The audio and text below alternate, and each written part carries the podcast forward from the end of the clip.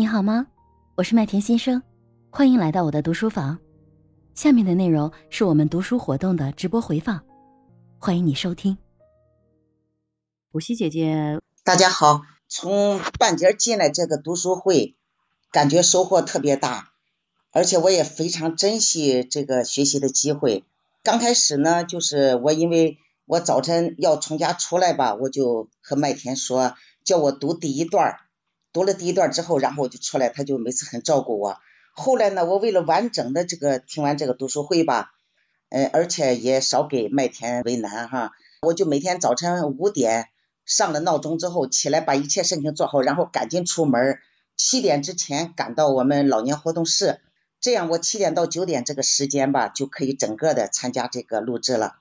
很多年以前我就听说过智商和情商，而且自己认为呢。自己对这些挺明白的，什么是智商，什么是情商，有时候还评价身边的人，我说那个人情商就是零，就是人心眼很好，但是到处都把事儿弄砸了，不管是亲友了朋友了，我就说他情商是零。然后我也说过，我说我女儿说我是智商高情商低，确实是这个样，就是我也是，就是因为情商低，就是很多事儿搞砸了。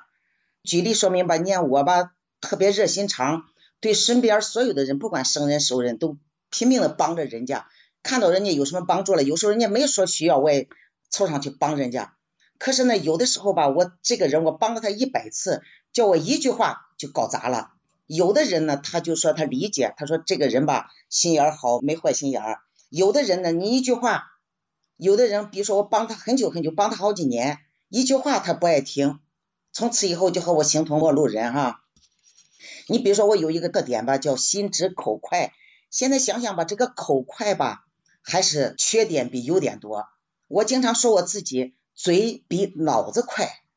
什么话不经过就是思考，啪一下就出口了，出口了马上就后悔。你比如说，举个例子，我一个很好的好朋友，他呢八十多岁了，叫我教他微信，因为我微信玩的比较好吧，周围的老年人吧，就是一到哪吧都围着我，叫我教他们微信的事儿。一个小事教他好几遍，他还没学会，我就说你这么笨，你怎么混的个大学教授？话一出口，我就后悔了，而且看他也变脸了，我就马上道歉，我说对不起，对不起哈，我说我说错了，我说你大哥哥不要和小妹妹一般见识哈。他这又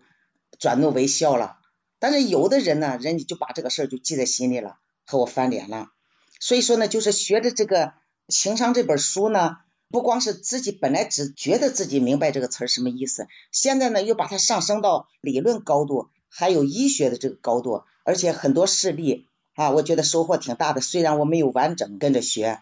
但是我非常珍惜这个机会，而且我心里头也决定了，就是今后吧，只要麦田这个读书会吧，他只要办下去，不管读什么书，我只要有机会，我一定要紧紧的追随，因为这个对自己吧收获挺大的。从前吧，我很喜欢读书，也喜欢买书。曾经好多年前，二十多年了吧，呃那时候写了一篇文章，登在报纸上还得了奖，就是买书乐。后来呢，有了微信之后，很多人可能和我一样，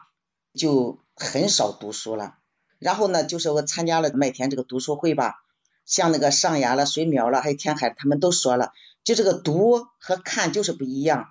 你想看微信吧，一会儿看抖音，一会儿看也有那个什么每日新闻什么的，就零零碎碎的，不系统不完整。跟着他吧，这么系统的学习吧，确实是发自内心的收获挺大的。还是那句话，只要你今后的读书会，我只要有条件啊，我一定要都参加。